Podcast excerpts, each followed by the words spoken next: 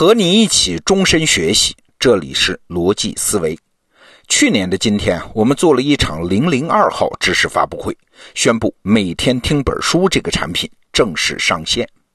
现在这个产品运行一年了啊，我们的库里面已经有了一千四百多本书的转述作品，工程进度是很稳也很扎实。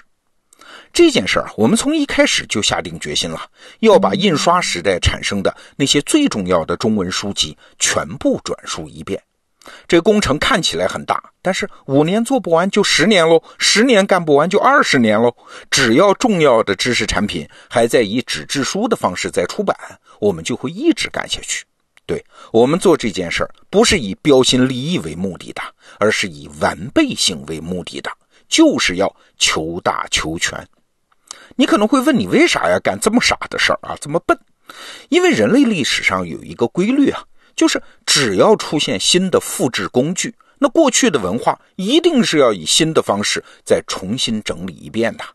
就拿印刷机来说，表面看，印刷机发明了，只是书籍复制的速度加快了，成本降低了，但是它会产生其他的社会后果的。啥呀？就是更多的人可以看书了嘛。新人群的涌入，他们阅读习惯的改变，导致原来书的品种、题材、风格都跟不上新的要求，所以过去的经典都要被重新整理、诠释，甚至是再被创造一遍。那今天我们这个移动互联网时代啊，这件事儿一定会再次发生的。那既然时代给我们这样的机会，我们就把这件事干了呗。啊，这件事儿我们称之为叫。知识转述，做知识转述啊，这件事儿的价值和难度经常被低估的。很多人以为只是把一本几十万字的书缩写成一万字的讲述稿，然后请人来念念就行了。哎，哪有这么简单喽？今天啊，我就和你聊聊知识转述服务的心法，也算是我们工作一年向您做的工作汇报。把一本书讲出来，转述出来。本质上就是把文字变成自然语言，哎，这个转换的实质是啥呢？你想，文字作为一种知识载体，它的优点很明显的，表述精准，延展性强，可以跨越空间时间进行传播。但是它也有缺点，文字的缺点主要是两个。第一呢，文字的信息量很少。你可能会说不对吧？文字可以写很长的，怎么会信息量少呢？但是你想啊，在生活中有没有这样的感受啊？两个人用文字发微信来说事儿，他只能说很简单的事儿，稍微复杂一点的事儿，经常有人会不耐烦的说：“哎，说算了，别发微信了，咱俩通个电话吧。”哎，更复杂的事儿，甚至会说：“哎，咱俩见面说吧。”为啥呢？就是因为文字信息的维度太单一了嘛。用语言学家平克的话来说，用文字写作是把网状的世界用树状的句法表达为线性的文字。就是说，多维的世界，当它被用文字表达出来的时候，那个维度是坍缩了的呀。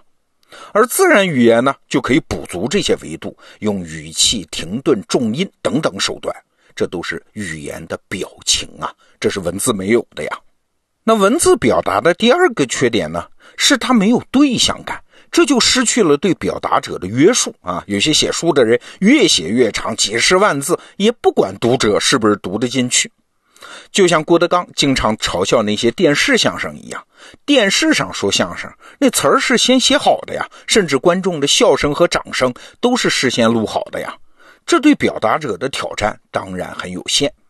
但是呢，原来在街头说相声那就不一样，观众就在眼前。相声界的说法叫“平地抠饼，对面拿贼”。一旦观众觉得没意思，他是掉头就走啊，他不会给你任何面子的。哎，这个难度就高很多。哎，我们做知识转述服务，把文字转换成自然语言，这难度也是类似的。哎，这么难，怎么才能做好呢？平时啊，我经常跟同事举的例子就是做自我介绍。你看啊，用文字做自我介绍，那就是写简历呀。只要你没换工作，这简历不用更新的，只要信息准确就好，拿到任何场合都可以用啊。但是你想，仅凭一张文字的简历，这陌生人还是没有办法了解你。但是如果你在一个现场做口头自我介绍，这几句话出口，别人就能在心里对你做一个大致的判断了。哎，你看很精准吧？但是要做好口头的自我介绍，难度很大的，因为时间有限嘛，而且每一次口头自我介绍，场合不同，对象不同，环境不同，所以每一次都是重新创作。我们做每天听本书这个产品的团队啊，很了不起，因为他们在做一件开创性的事儿，他们是在替一本书向用户用自然语言做自我介绍。啊，所以我们做这个产品的底层方法论就是来自于成功的自我介绍。打个比方啊，我自己在任何场合做自我介绍，不管长短，我心里打副稿的时候都会把它分成四个部分。第一个部分呢，是我是谁，叫什么名字，我从哪儿来，这些硬信息啊。那第二部分呢，我因为什么机缘出现在这个场合？第三，我能给大家带来什么价值？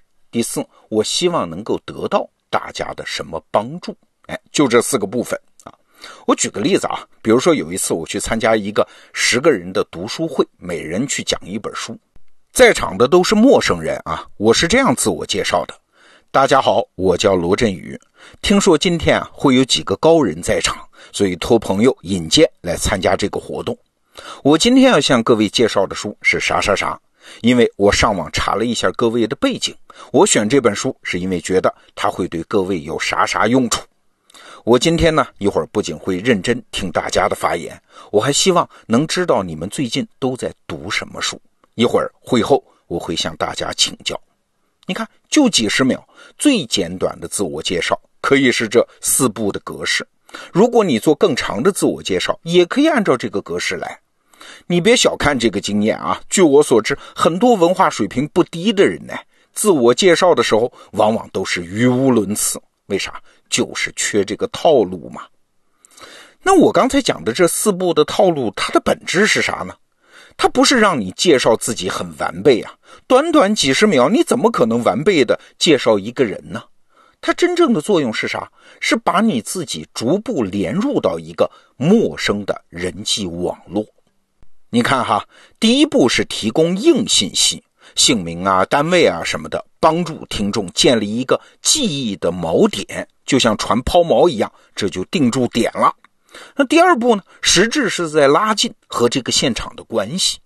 第三步呢，我能帮大家做什么？实质是啥？实质是对现场各位需求的一个判断。